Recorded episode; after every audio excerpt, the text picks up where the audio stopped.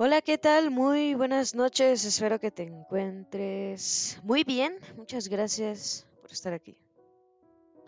El día de hoy vamos a estar abordando el concepto y significado de filosofía, extraído del diccionario de filosofía Nicola Abagliano, actualizado y aumentado por Giovanni Fornero.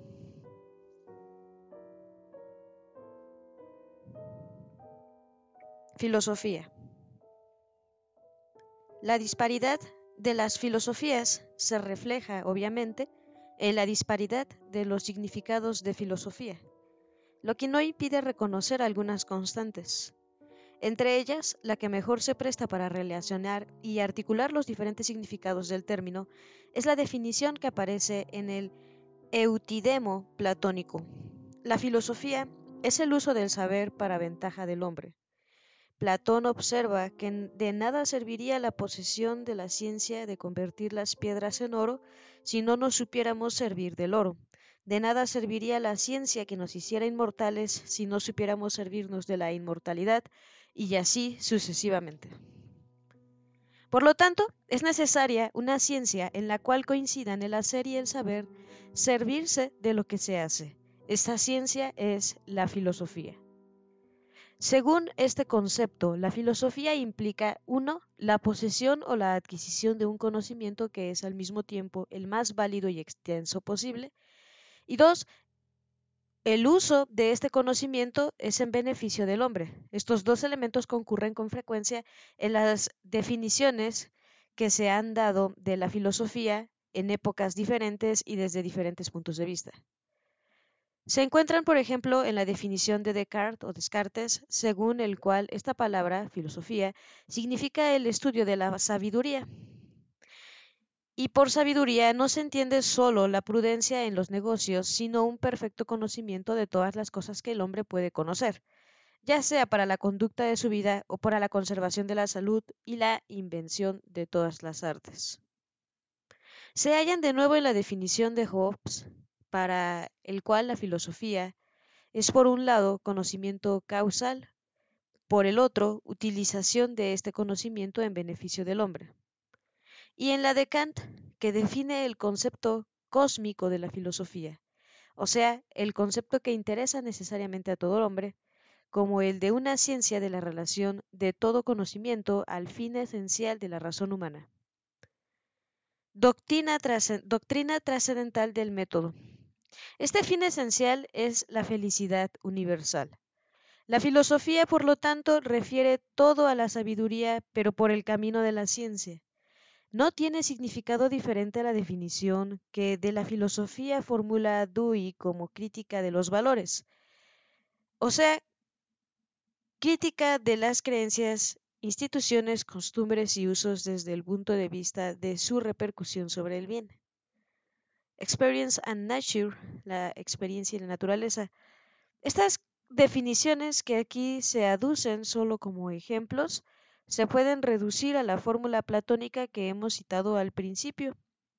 Tal fórmula tiene la ventaja de no hacer referencia a la naturaleza ni a los límites del saber accesible al hombre o a las finalidades que puedan dirigir su gusto y su uso.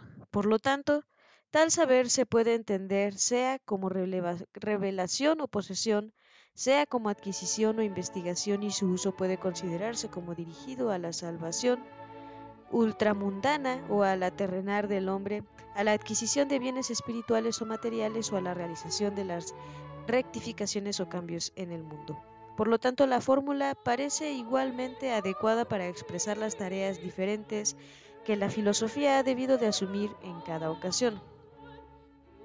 Y así, por ejemplo, expresa igualmente bien la tarea de las filosofías positivas o dogmáticas que de las filosofías negativas o escépticas.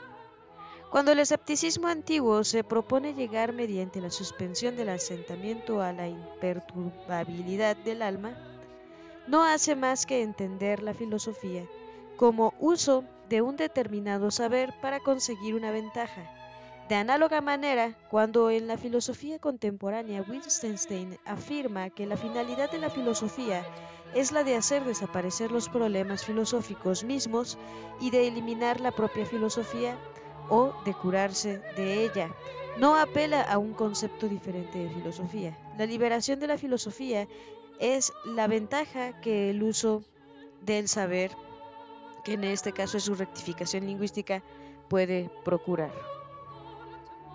Los elementos reconocibles en la definición de la filosofía que considera adecuada para disponer el cuadro de las articulaciones principales del significado del término constituyen ya por sí mismos la primera de tales articulaciones. En otros términos, se pueden distinguir los significados históricamente dados al término 1, con referencia a la naturaleza o a la validez del saber al que la filosofía hace referencia. 2. Respecto a la naturaleza del fin al cual se considera que la filosofía dirige el uso de este saber. En fin, 3. Se pueden distinguir los resultados del término con referencia a la naturaleza del procedimiento que se considera propio de la filosofía. La filosofía y el saber.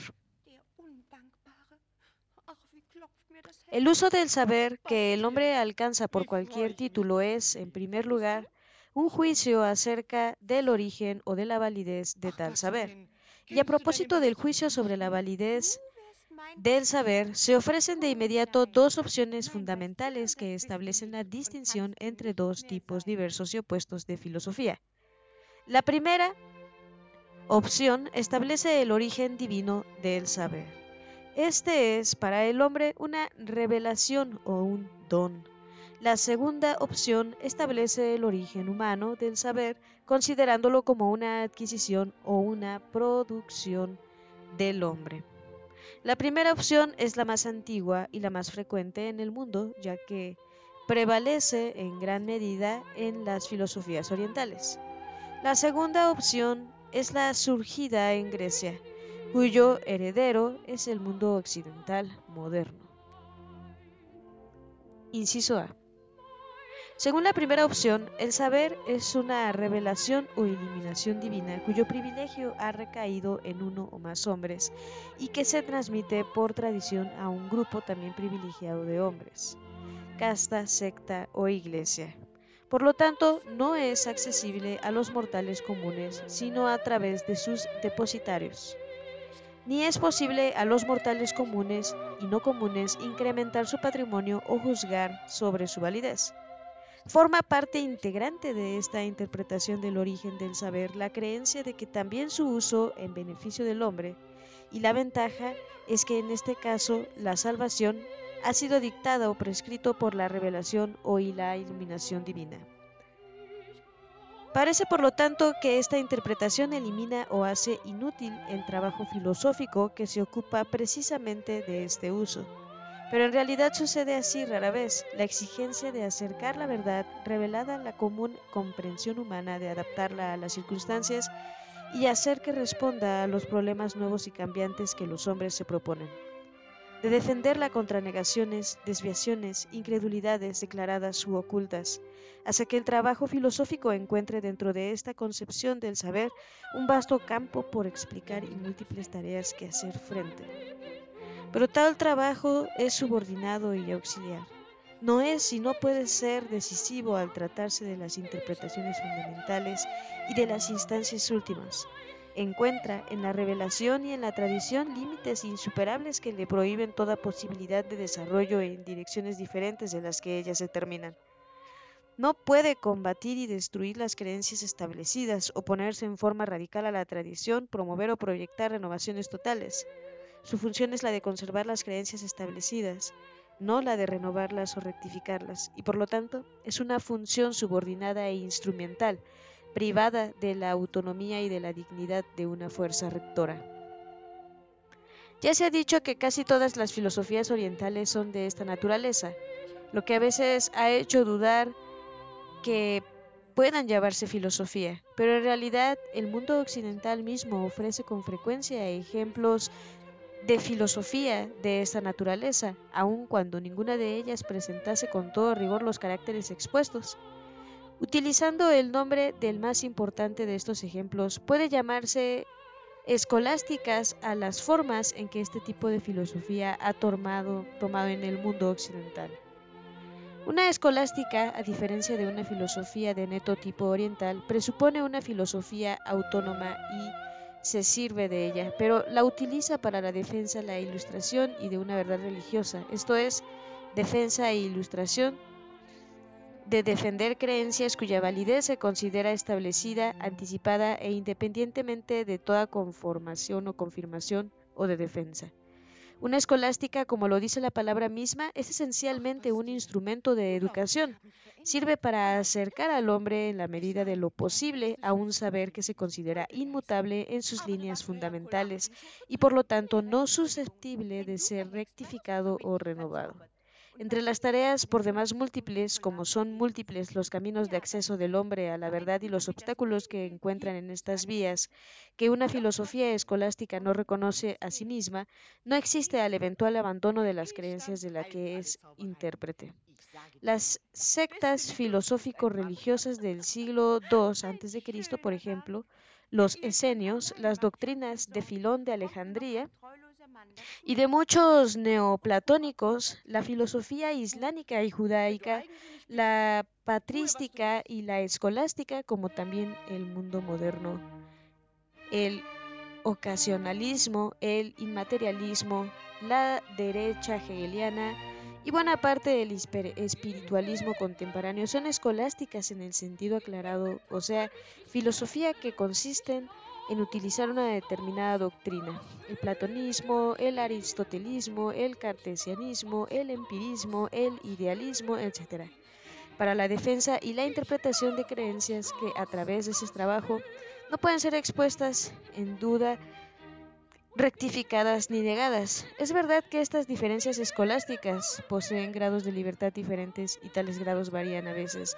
de un periodo a otro en alguna de ellas. Así, por ejemplo, mientras Santo Tomás confiere a la filosofía humana cierta autonomía en cuanto reconoce como propios de ella la consideración y el estudio de las cosas creadas en cuanto a tales, o sea, a su naturaleza y a sus propias causas, considera imposible, sin embargo, que pueda contradecir las afirmaciones de la fe cristiana que debe verse como regla del correcto proceder de la razón.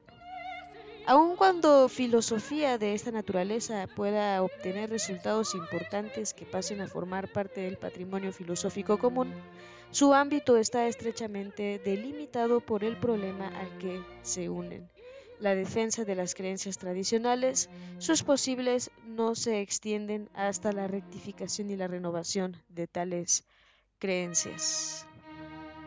Inciso B. Para la segunda opción, el saber es una adquisición o una producción del hombre. El fundamento de esta concepción es que el hombre es un animal racional y que por lo tanto todos los hombres, como dice Aristóteles al comienzo de la metafísica, tienden por naturaleza al saber. Tienden quiere decir que no solo desean, sino que lo pueden conseguir.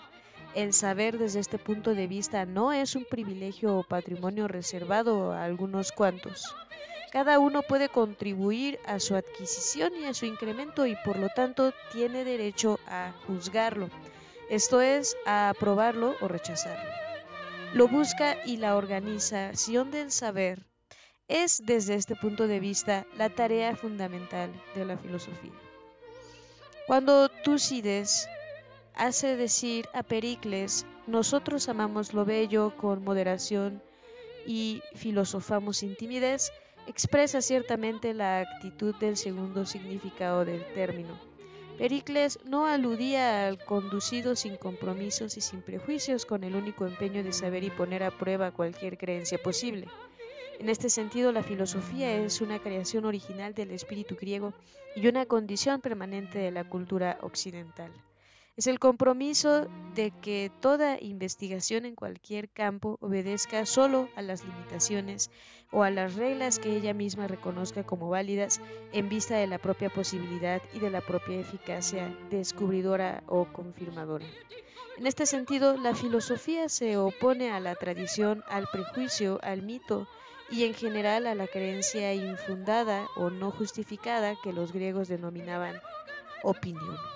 El contraste entre la opinión y la ciencia, entre el amor a la opinión y el amor a la sabiduría, es en el que con más frecuencia insiste Platón para aclarar el concepto de filosofía. La filosofía, como busca, es contrapuesta por Platón a la ignorancia, por un lado, y por el otro a la sabiduría. La ignorancia de la busca. Por otro lado, la sabiduría es la posesión de la ciencia, así el útil la investigación. Los dioses no filosofan. La investigación define el estatus propio de la filosofía. Ya Heráclito había dicho, es necesario que los filósofos sean buenos investigadores de muchas cosas. Como busca, la filosofía es adquisición, como decía Platón, esfuerzo, como decían los estoicos, empírico o también actividad, como decían los epicúreos. Pero si la filosofía es el compromiso que hace del saber una busca, condiciona el saber efectivo, que es conocimiento o ciencia. En el juicio de la filosofía misma hace, que hace acerca de esto, este condicionamiento puede adoptar tres formas que definen tres concepciones fundamentales de la filosofía, o sea, la metafísica, la positivista y la crítica. Para la primera de ellas, la filosofía es el único saber posible y las otras ciencias en cuanto tales coinciden con ella o son partes de preparación de ella. Para la segunda, el conocimiento es el propio de las ciencias particulares y la filosofía tiene la tarea de coordinar y unificar sus resultados. Para la tercera, la filosofía es un juicio acerca del saber, esto es valoración de sus posibilidades y de sus límites con miras a su uso humano. 1. La primera concepción de la filosofía es la metafísica dominante en la actualidad, en la antigüedad y en la Edad Media y que todavía hoy es propia de muchas tendencias filosóficas. Su característica principal es la negación de toda posibilidad de busca autónoma fuera de la filosofía. Un conocimiento es conocimiento filosófico o no es conocimiento de ningún género. A menudo se admite la existencia fuera de la filosofía de un saber imperfecto, provisional o preparatorio, pero se niega que tal saber posea validez cognoscitiva por su cuenta. Así Platón denomina la filosofía por un lado a la geometría y a las otras ciencias, en especial con referencia eh, a su función educativa y por otro lado considera a tales ciencias como simple propedéutica a la filosofía verdadera y propia, o sea, a la dialéctica, la cual tendría, entre otras, la tarea de descubrir la comunión y el parentesco recíproco de las ciencias y demostrar las razones por las que una y otra se conectan. Aristóteles define como filosofía a la ciencia de la verdad en el sentido de que comprende todas las ciencias históricas, o sea, la filosofía primera, la materia y la física, y deja fuera solo la actividad práctica, aunque ésta debe recurrir a la filosofía para aclarar su propia naturaleza y sus propios fundamentos. Tanto Platón como Aristóteles admiten como ciencia primera una disciplina determinada, que para Platón es la dialéctica y para Aristóteles es la filosofía primera o teología. Pero esta disciplina determinada es también para ellos la más general. En efecto, la dialéctica, según se ha visto, permite entender la relación y la naturaleza común de las ciencias y la filosofía primera, como ciencia del ser en cuanto ser, tiene por objeto específico esa esencia necesaria o sustancia que cada ciencia debe investigar en su campo particular. Otras veces, en cambio, la filosofía es resuelta en las disciplinas particulares sin que ninguna de ellas resulte privilegiada. Así lo hacían los epicúreos que la dividían en canónica, física y ética, y los estoicos que la dividían en lógica, física y ética, considerando estas tres partes unidas entre sí como los miembros de un animal. Esta concepción que identifica el saber total con la filosofía y no reconoce que haya o pueda haber un saber auténtico fuera de ella, ha sobrevivido también en la constitución de las ciencias particulares en disciplinas autónomas y se ha conservado sustancialmente inmutable en determinadas corrientes filosóficas. Hasta nuestros días, la definición que Fichte eh, diera a la filosofía como una ciencia de la ciencia en general no deja autonomía alguna a las ciencias particulares, ya que según tal definición, la doctrina de la ciencia debe dar su forma no solo a sí misma, sino también a todas las otras ciencias posibles, y constituir así el sistema cumplido y único en el espíritu humano. Esta pretensión permaneció inmutable en todas las definiciones que de la filosofía diera el idealismo romántico. No tienen distinto significado las anotaciones de Schelling, según el cual la tarea de la filosofía es aclarar el acuerdo, que más tarde es identidad, de lo objetivo y de lo subjetivo, esto es, la naturaleza y del espíritu, y en llevar así cumplimiento la tendencia necesaria de todas las ciencias naturales. Hegel afirmaba explícitamente que los objetos sobre que versan las ciencias especiales son ante todo los objetos finitos y el mundo de los fenómenos, y que una cosa es el proceso de origen y los trabajos preparatorios de una ciencia y otra cosa es la ciencia misma, en la cual aquellos desaparecen para ser sustituidos por la necesidad del concepto. Esto quiere decir que solo la filosofía es ciencia porque solo ella demuestra la necesidad del concepto, utilizando y manipulando a su manera, como lo hiciera Hegel en realidad, el material proporcionado por las eh, llamadas ciencias empíricas. Por lo tanto, Hegel reservaba a la filosofía el privilegio de ser la consideración pensante de los objetos. El conocimiento preliminar o preparatorio es el que se apoya en representaciones. El conocimiento verdadero y propio se tiene cuando mediante la eh, filosofía el espíritu pensante a través de las representaciones y trabajando por encima de ellas progresa hacia el conocimiento pensante y el concepto. Es evidente que expresando, expresado de esta forma, el concepto de filosofía como totalidad del saber es una profesión que soberbia filosófica extraña este mismo concepto en la edad clásica. En esa edad, en efecto, tal concepto obraba como específico empeño de las disciplinas científicas puestas por él en la esfera de la búsqueda desinteresada y uh, acicateadas y sostenidas en su constituirse mántico. Las ciencias particulares fueron rebajadas a la función de una mera maniobra exenta de cualquier validez intrínseca. A esta misma función reluce la ciencia tanto el idealismo como el espíritu, em, como la eh, conciencia de sí mismo que tiene el yo absoluto. La conciencia de la que son una falsa abstracción los conocimientos empíricos fundados en la distinción entre objeto y sujeto y de los objetos entre sí.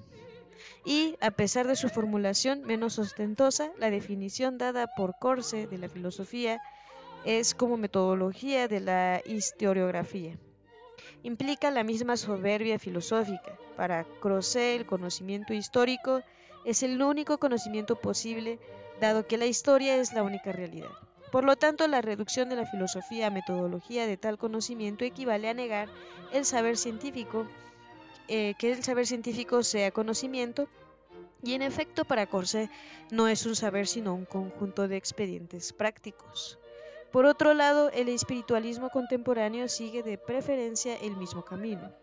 Bergson hace de la intuición el órgano de la filosofía ya que ve en la intuición la visión directa del espíritu por parte del espíritu, o sea, el instrumento para sacar inmediata e infaliblemente esa duración real, que es la realidad absoluta. Su reconocimiento de la ciencia como conocimiento adecuado del mundo material o de las cosas es puramente ficticio, ya que ni la materia ni las cosas tienen para Bergson realidad como tales, porque no son más que conciencia y la conciencia solo puede ser auténticamente conocida por la conciencia misma.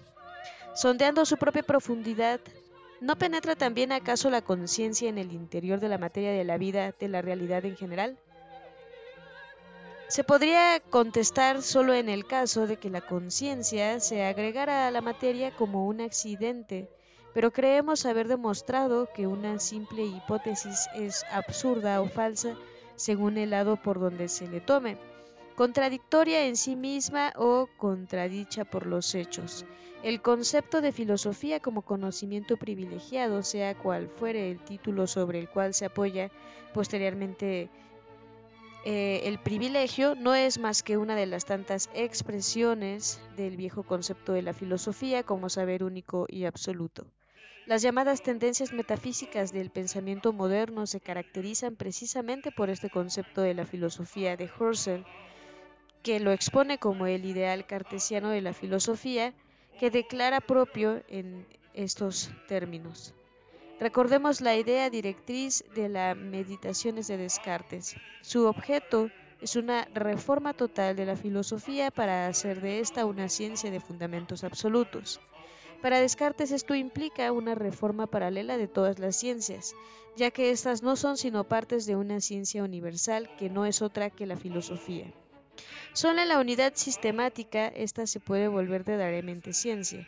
En su última obra, Husserl estableció como primera condición de la filosofía una época de cualquier adquisición de las nociones de las ciencias objetivas, de optar cualquier actitud crítica acerca de la verdad o de la falsedad de una ciencia, incluso un epoque de la ciencia directriz de la ciencia, de la idea de un conocimiento objetivo del mundo. En esta misma negación de la ciencia recurren, a pesar de reconocer la validez del método científico, las consideraciones de Jaspers en torno a la naturaleza de la filosofía, ya que niegan a las ciencias particulares autonomía de estructura y de validez. Una devaluación aún más radical de las ciencias particulares es realizada por Heidegger, para quien los supuestos de la ciencia moderna constituyen el olvido del ser, la reducción del hombre a sujeto y del mundo a representación. 2. La segunda concepción de la que la filosofía como juicio es acerca del saber es la que tiende a resolverla en las ciencias particulares, confiándole a veces la función específica de unificar las ciencias mismas o de reconocer o recoger sus resultados en una visión del mundo.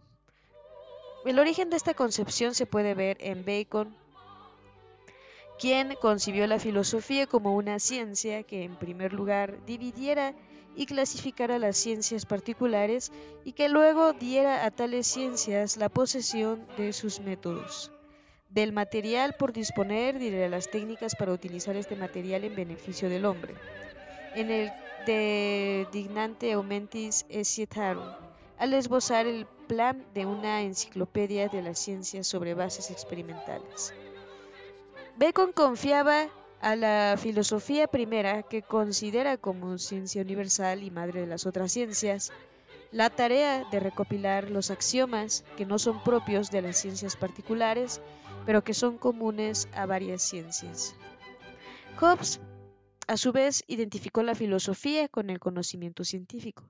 La filosofía, dice, es el conocimiento adquirido a través del correcto razonamiento de los efectos o eh, fenómenos a partir de los conceptos de sus causas o generaciones o recíprocamente el conocimiento de los efectos conocidos. De este concepto de la filosofía en coincidencia con el conocimiento de la filosofía o el conocimiento científico y como tarea de aclararlo y extenderlo resultó el uso inglés del término sobre el cual eh, ya Hegel llamó la atención y según el cual el término no se aplicaba no solamente a la ciencia de la naturaleza, sino que también se llamaban así ciertos instrumentos como el barómetro o el termómetro, etc., como también los principios generales de la política. Usó este último que se ha conservado en los países anglosajones. Para el mismo Descartes o Descartes, la filosofía comprendía todo lo que el espíritu humano puede saber, y así en buena medida venía a coincidir con las investigaciones científicas que por lo demás Descartes quería llevar a, determinados principios fundamentales. Toda la ilustración compartió el concepto de filosofía como conocimiento científico, filósofo amante de la sabiduría, o sea, de la verdad. Y el mismo Wolf eh, admitía junto a las ciencias racionales en que dividía la filosofía ciencias empíricas correspondientes, dotadas de un método autónomo que es el experimental. Por ejemplo, junto a la cosmología general o científica, Wolf admite una cosmología experimental que de las observaciones saca la teoría establecida o por establecer en la cosmología científica, reconoce que es posible, aunque no fácil, que toda la teoría de la cosmología general resulte de las observaciones. En el ámbito de este significado, el positivismo subrayó la función propia de la filosofía de reunir y coordinar los resultados de las ciencias particulares a manera de realizar un conocimiento unificador y muy general. Esta fue la tarea de Comte y Spencer, quienes asignaron a la filosofía, eh, como hizo Comte, que quiso que junto con las ciencias particulares existiera un estudio de las generalidades científicas que hace coincidir con la filosofía primera de Bacon, que este estudio debiera determinar exactamente el espíritu de cada ciencia, descubrir las relaciones y la concatenación entre las ciencias, resumir posiblemente todos sus propios principios en un número mínimo de principios comunes, conformándose incesantemente con las máximas fundamentales del método positivo. El concepto de la filosofía como ciencia generalizadora y unificadora de los resultados de otras ciencias ha sido y está siendo muy difundido en la filosofía moderna y la contemporánea.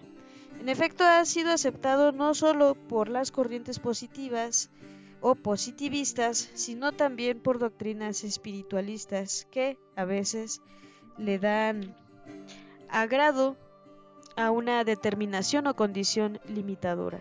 La generalización y unificación debe constituir una imagen del mundo que satisfaga las necesidades del conocimiento o del corazón.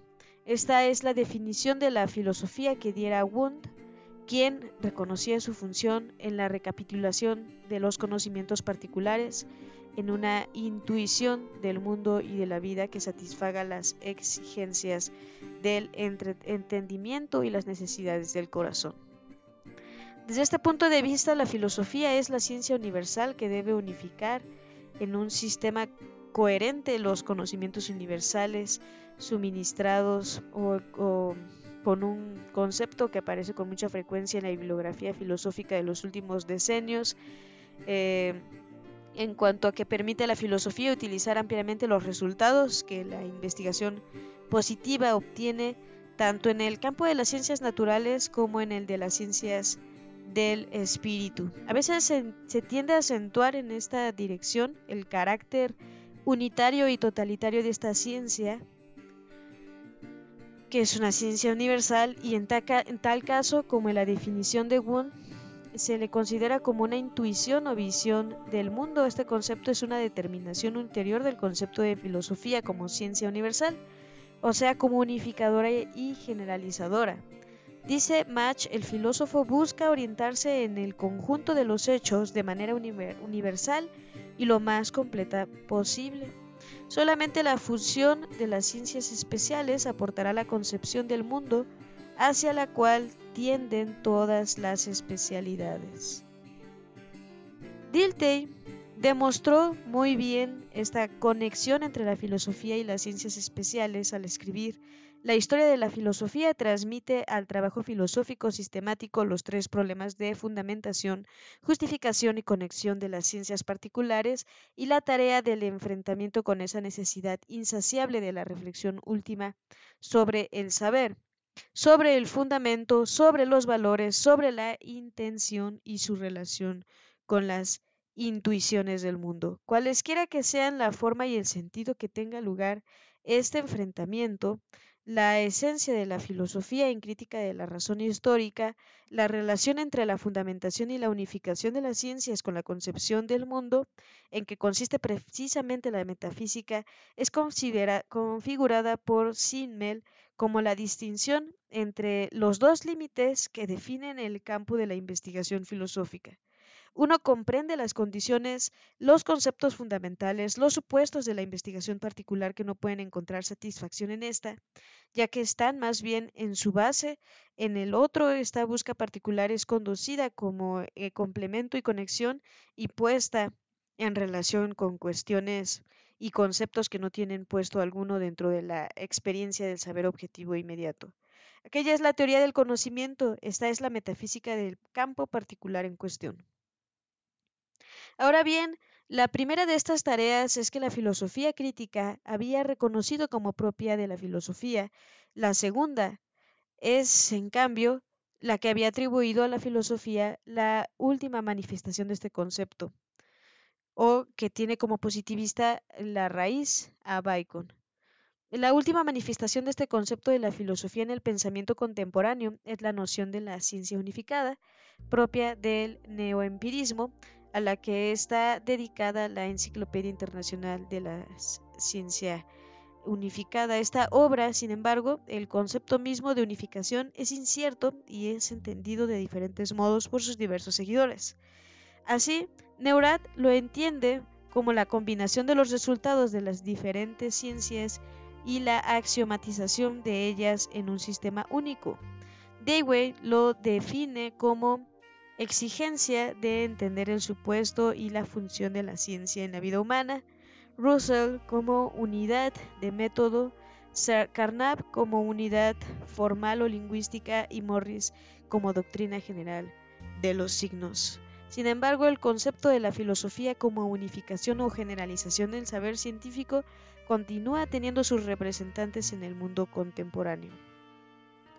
La tercera concepción de la filosofía como juicio acerca del saber es la que se puede denominar crítica y consiste en reducir la filosofía, en este aspecto, a doctrina del conocimiento o metodología. Según esta concepción, la filosofía no aumenta la cantidad del saber mismo, por lo tanto no puede denominarse propiamente conocimiento. Su tarea es más bien ensayar la validez del saber, determinando sus límites y sus condiciones, sus posibilidades efectivas. El iniciador de este concepto de la filosofía es Luke.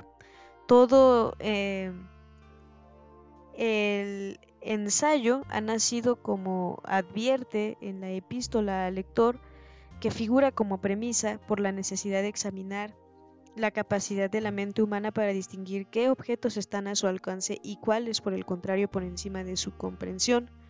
Aún más exactamente, la filosofía tiende a descubrir cuáles son las posibilidades de la inteligencia, cuál sería la extensión de estas posibilidades, a qué cosas están relacionadas en cierta medida y hasta dónde llega su ayuda.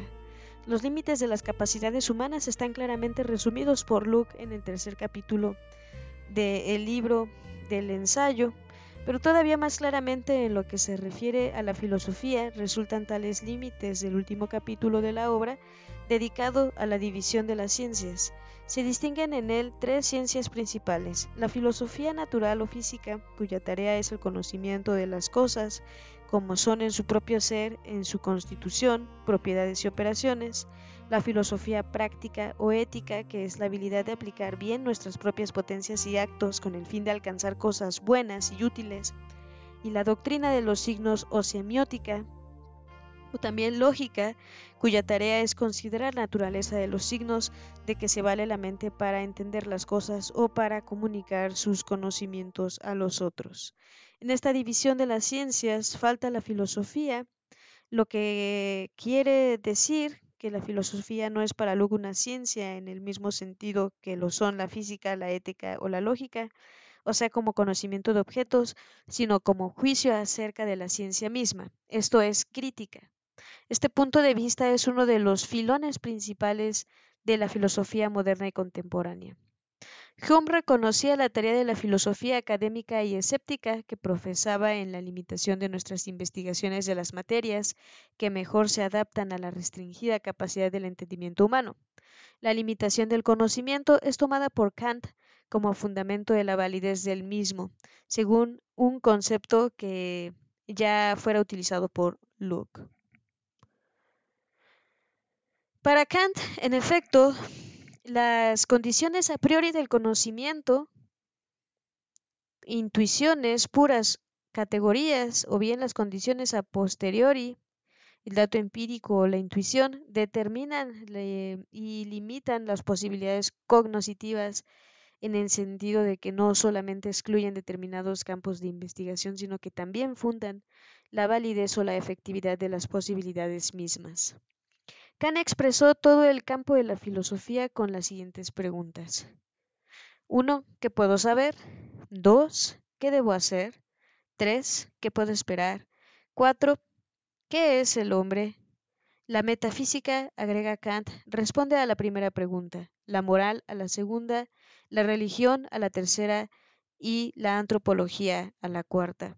Pero en el fondo todo esto se podría incluir en la antropología, pues las tres primeras preguntas se refieren a la última. El filósofo, en consecuencia, debe poder determinar uno, la fuente del saber humano, dos, el ámbito del uso posible y útil de todo saber y por fin, tres, los límites de la razón. La objeción de Hegel a este punto de vista en el sentido de que querer conocer antes de conocer es no menos absurdo que el sabio propósito de aquel escolástico que quería aprender a nadar antes de lanzarse al agua, es pura tontería, ya que la filosofía como crítica presupone el saber nadar y que exista ya un saber constituido, el de la ciencia, a partir del cual se puedan investigar las posibilidades de conocer y determinar sus límites. El neocantismo contemporáneo ha modificado de la doctrina de Kant el punto concerniente de la religión y manteniendo firme el concepto de la filosofía como crítica del saber, reconoce tres disciplinas filosóficas a saber, la lógica, la ética y la estética, entendiendo por lógica la mayoría de las veces la teoría del conocimiento. Esta doctrina fue entendida por la denominada escuela de Marburgo, Cohen, Noptor y Carcieri, como también por el kantismo francés.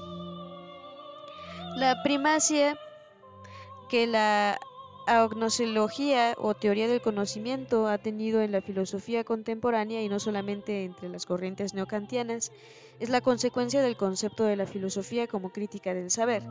La genealogía o la teoría del conocimiento está caracterizada por, sin embargo, por supuestos y problemas particulares, y por lo tanto el concepto de filosofía como crítica del saber no implica la identificación de la filosofía como doctrina del conocimiento o eh, genealogía, genealogía, perdón. En efecto, tal concepto subsiste a partir eh, o aún después de la crisis y el abandono de la genealogía del siglo XIX en forma de análisis de los procedimientos efectivos del conocimiento científico y de determinación de sus límites y de su validez. Este análisis en el tema propio de la metodología es de hecho muy propio de este tema. Por lo tanto, la metodología puede ser considerada como la última encarnación de la filosofía en el concepto de crítica del saber. Como parte de la metodología o como el ulterior descripción de su tarea, se puede entender la definición de la filosofía como análisis del lenguaje, que fue propuesta por, por primera vez por Wittgenstein y, quien atribuye la totalidad de las proposiciones verdaderas a la ciencia natural, niega que la filosofía es una ciencia natural y esta palabra, según nos dice, debe significar algo que está por encima o por debajo de las ciencias de la naturaleza, no al lado de ellas. Entonces, resuelta la tarea de la filosofía, la clarificación lógica del lenguaje, la filosofía no es una doctrina, sino una actividad, una obra filosófica que consiste esencialmente en dilucidaciones. Fruto de la filosofía no son las proposiciones filosóficas, sino la aclaración de las proposiciones. La filosofía debe aclarar y delimitar con precisión las ideas que de otro modo serían, por así decirlo, turbias y confusas. Y bueno, hasta aquí nos vamos a quedar por esta ocasión. Te agradezco muchísimo que me hayas acompañado hasta el final. Hasta la próxima.